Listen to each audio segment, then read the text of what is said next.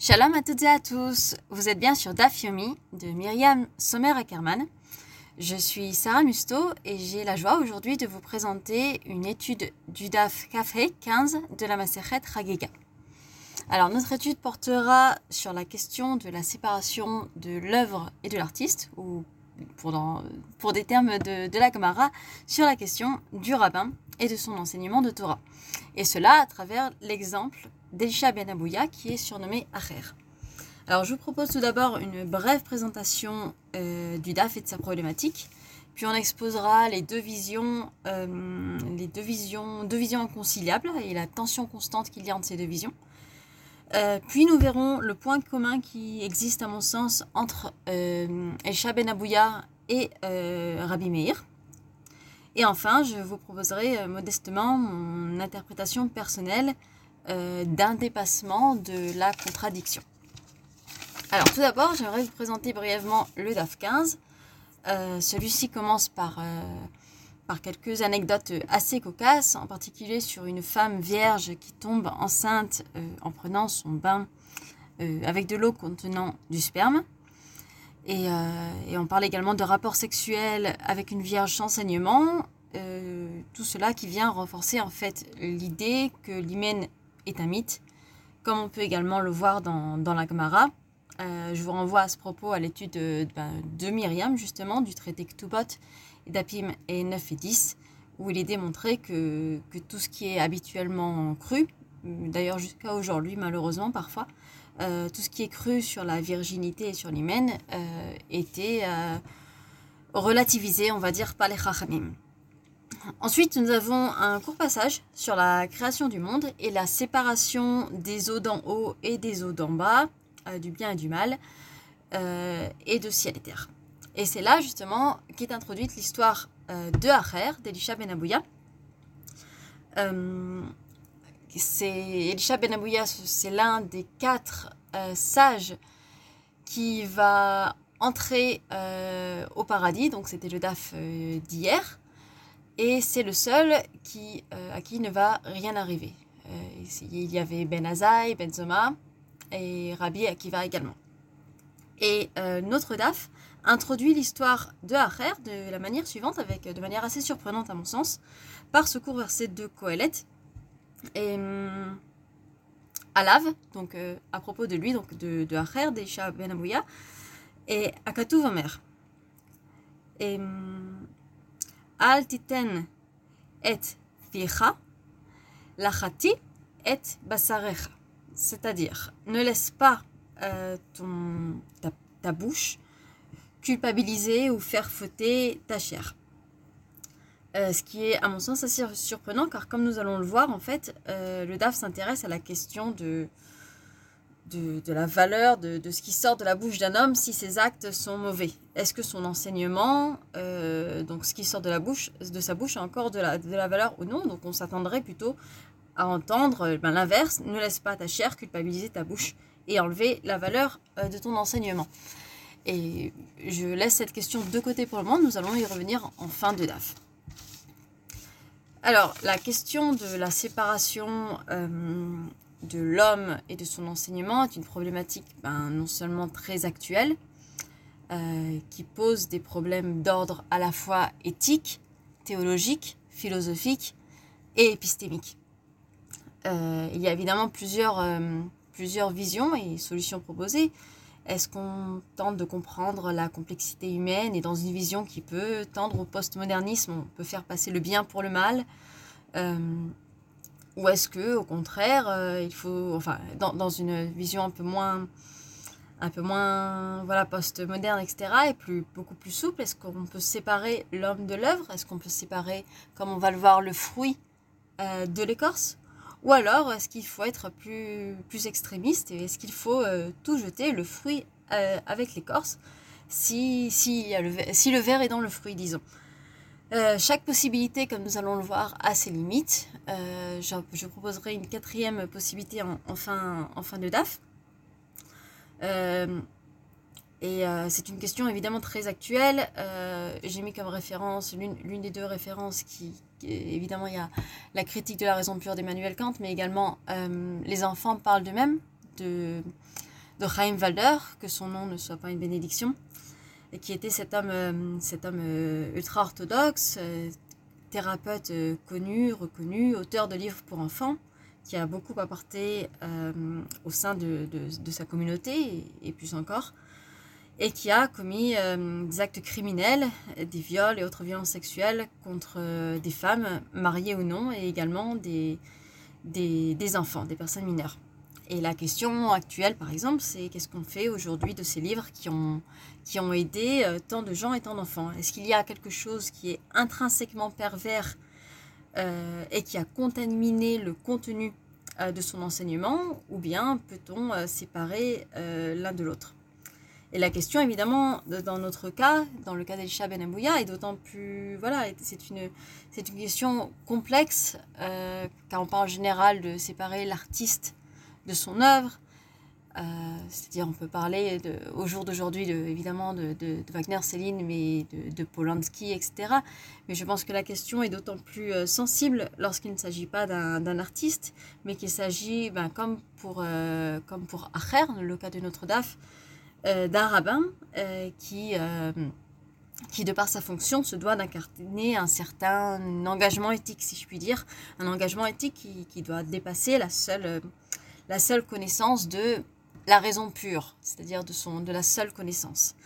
Et dans notre DAF, il y a un va-et-vient qui est constant, vraiment une, véritable tension constante dans tout le DAF, entre euh, d'un côté la position de dire que, que la Torah et l'enseignement d'un homme euh, sont, sont tachés, en fait, euh, de par des actes, et de l'autre la position de Rabbi qui défend la séparation entre les actes d'un homme et euh, son enseignement.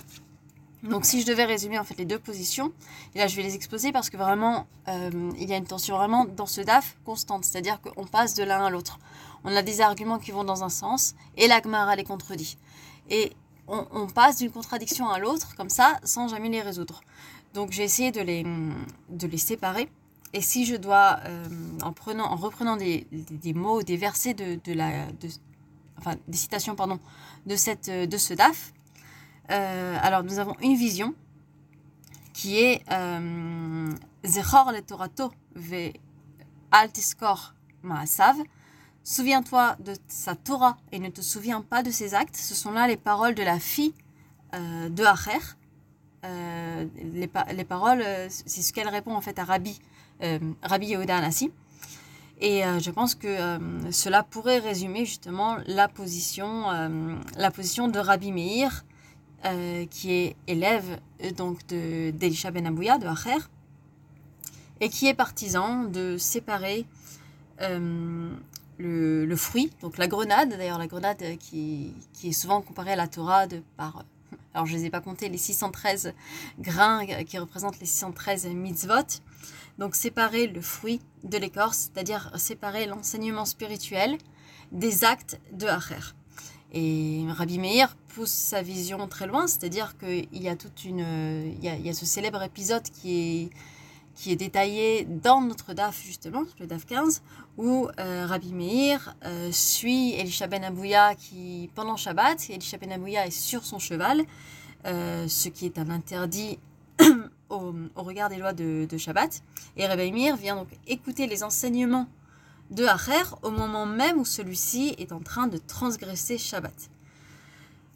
Et nous avons également l'autre vision, euh, qui n'est pas défendu dans la Gemara par un personnage en particulier, qui est défendu par plusieurs personnages, euh, par exemple Rabbi Yoda Nassi, etc.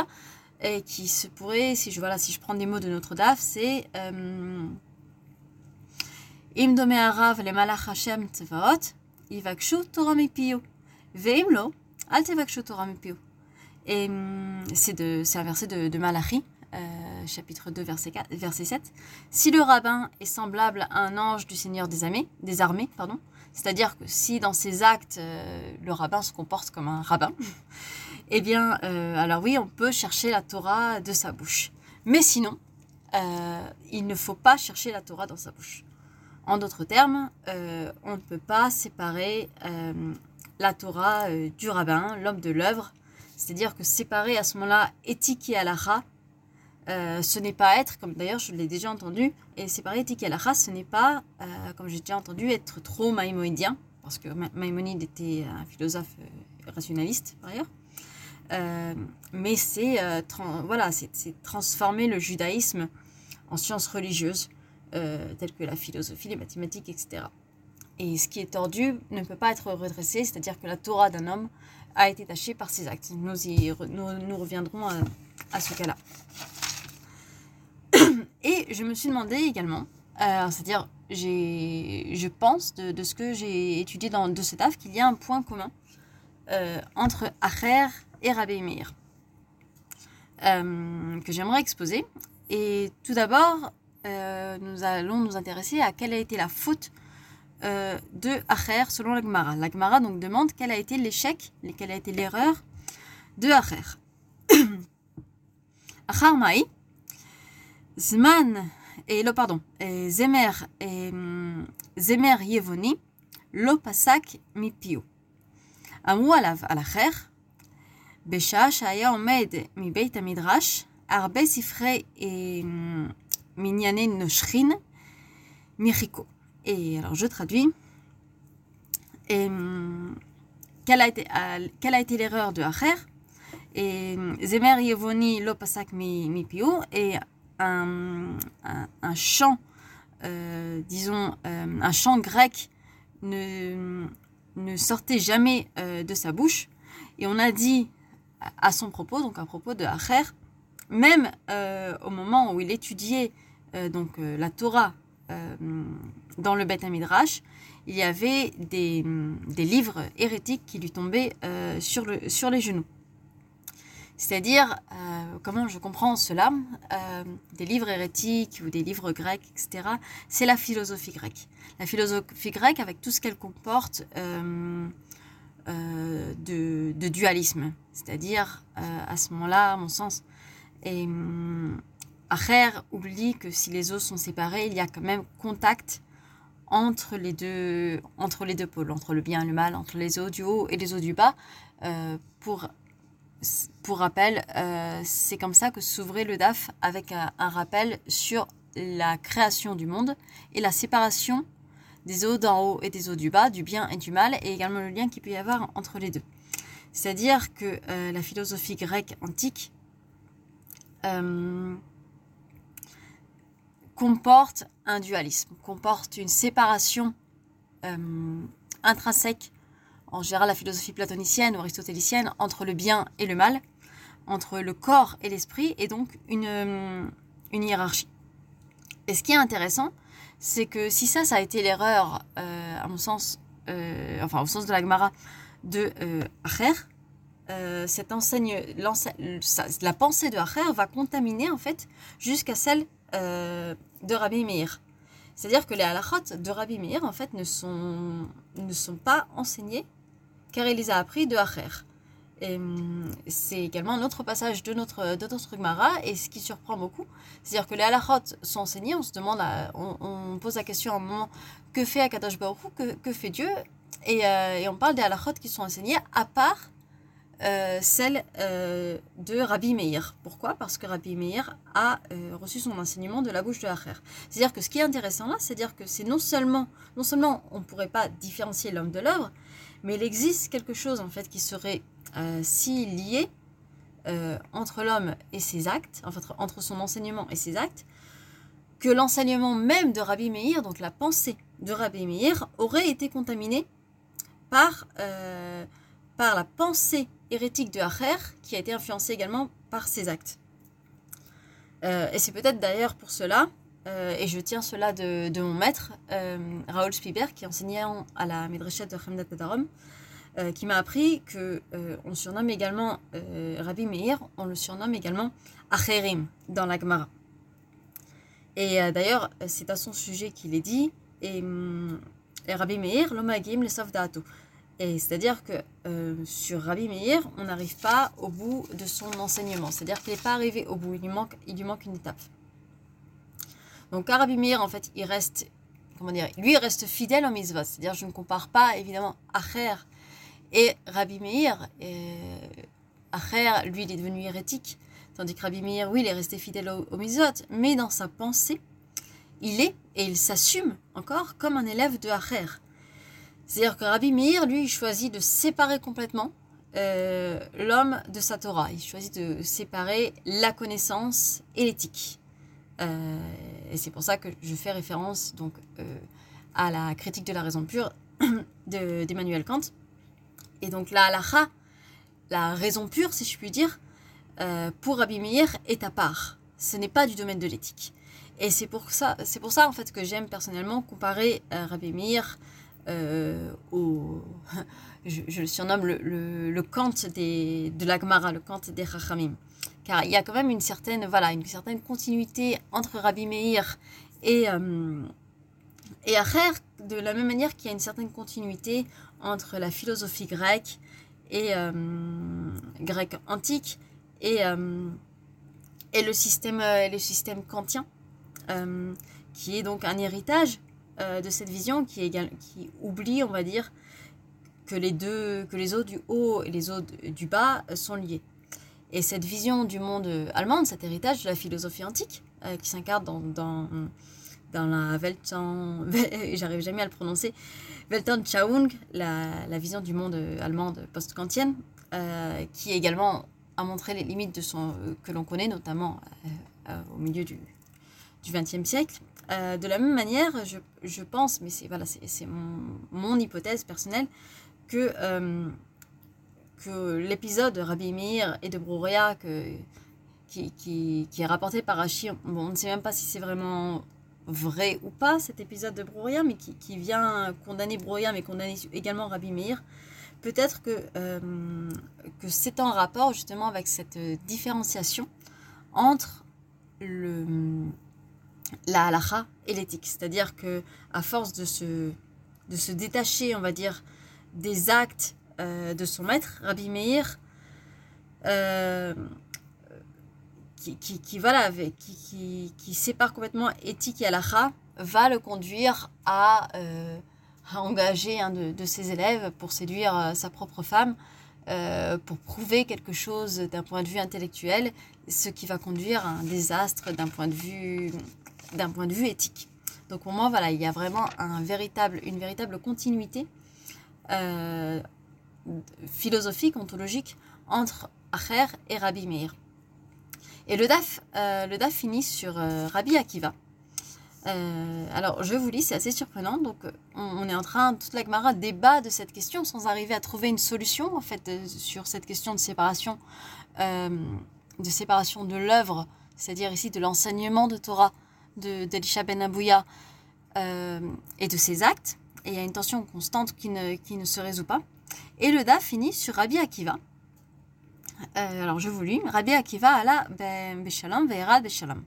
Ve'alav katuv nerutza. Alors c'est-à-dire Rabbi Akiva est monté, donc on, parle encore une fois de cet épisode où les quatre sages sont montés, euh, sont montés au paradis. Lui il est monté en paix et il est redescendu en paix. Et c'est à son propos qu'il est écrit, alors on cite le verset de, de du Cantique des Cantiques, et Moshreni attire-moi après toi, nous courons. Alors je pense là qu'il y a plusieurs éléments euh, intéressants. Euh, shalom, donc en paix, shalom qui a la même racine que shalem, entier, euh, donc une entièreté avec peut-être une certaine unité métaphysique, je vais y revenir. Le verset du Cantique des Cantiques également qui vient soutenir Rabbi Akiva, c'est-à-dire qui, lui rend bien du coup, c'est-à-dire quand on sait que c'est Rabbi Akiva qui a soutenu Shir euh, en le faisant rentrer dans le canon biblique, en le comparant, en disant que, que Shir était euh, le plus saint de tous les textes saints. Et cette idée voilà, de monter et de descendre, qui n'est pas sans rappeler, enfin personnellement, le rêve de Yaakov et d'Ambereshit et qui est peut-être en fait l'idée euh, du spirituel qui s'incarne euh, dans le matériel, c'est-à-dire qu'une idée haute qui serait incarnée dans le monde euh, dans le monde d'en bas, comme dans comme Shirachirim qui est donc un, texte a priori qui n'a rien de qui est un texte érotique, qui est un texte du monde d'en bas, qui n'a rien de de saint et qui selon Rabbi Akiva qui monte et qui redescend justement pour, pour Rabbi Akiva, c'est le plus saint de tous les textes saints. Et donc, du coup, on revient, on revient au verset de Kohelet que j'ai cité euh, plus tôt et qui, introduisait le, récit du Acher et qui disait Ne laissez pas votre, votre, votre bouche culpabiliser votre chair. J'avais souligné le, paradoxe du verset. On pouvait s'attendre à, dire Ne laissez pas votre chair euh, culpabiliser ou faire fauter votre bouche. Donc, ne laissez pas les actes d'un homme contaminer sa, sa Torah, essayez de séparer les deux. Et, là, c'est l'inverse. Et c'est l'inverse, c'est comme s'il y avait en fait, une, à mon sens, une sainteté intrinsèque, euh, non pas dans les paroles de Torah, car celles-ci peuvent être, euh, peuvent être, on va dire, euh, invalidées si, si, un homme, ici dans notre cas un rabbin, les, rend, les rend par ses actes irrecevables, mais qu'il existe cette sainteté donc intrinsèque au monde, non pas spirituel, mais au monde également d'en bas. C'est-à-dire, ce monde d'en bas, ce monde matériel, ce monde euh, du désir charnel, de, ce monde d'essence, de la sensualité au sens large du terme, euh, on peut s'y éloigner, on y monte, mais surtout on redescend, on y revient. C'est-à-dire qu'il existe un mouvement euh, dialectique, pas nécessairement au sens hegelien du terme, hein, mais un mouvement, une unité métaphysique entre le corps et l'esprit, entre les eaux d'en haut et les eaux d'en bas, entre le bien et le mal. Et alors peut-être qu'au lieu de se demander euh, s'il faut jeter le fruit avec l'écorce ou bien s'il faut séparer l'un de l'autre, peut-être que l'on peut trouver l'essence même du fruit euh, au sein de l'écorce. C'est-à-dire qu'il est vrai que Coëlet dit que ce qui est complètement tordu ne peut être redressé.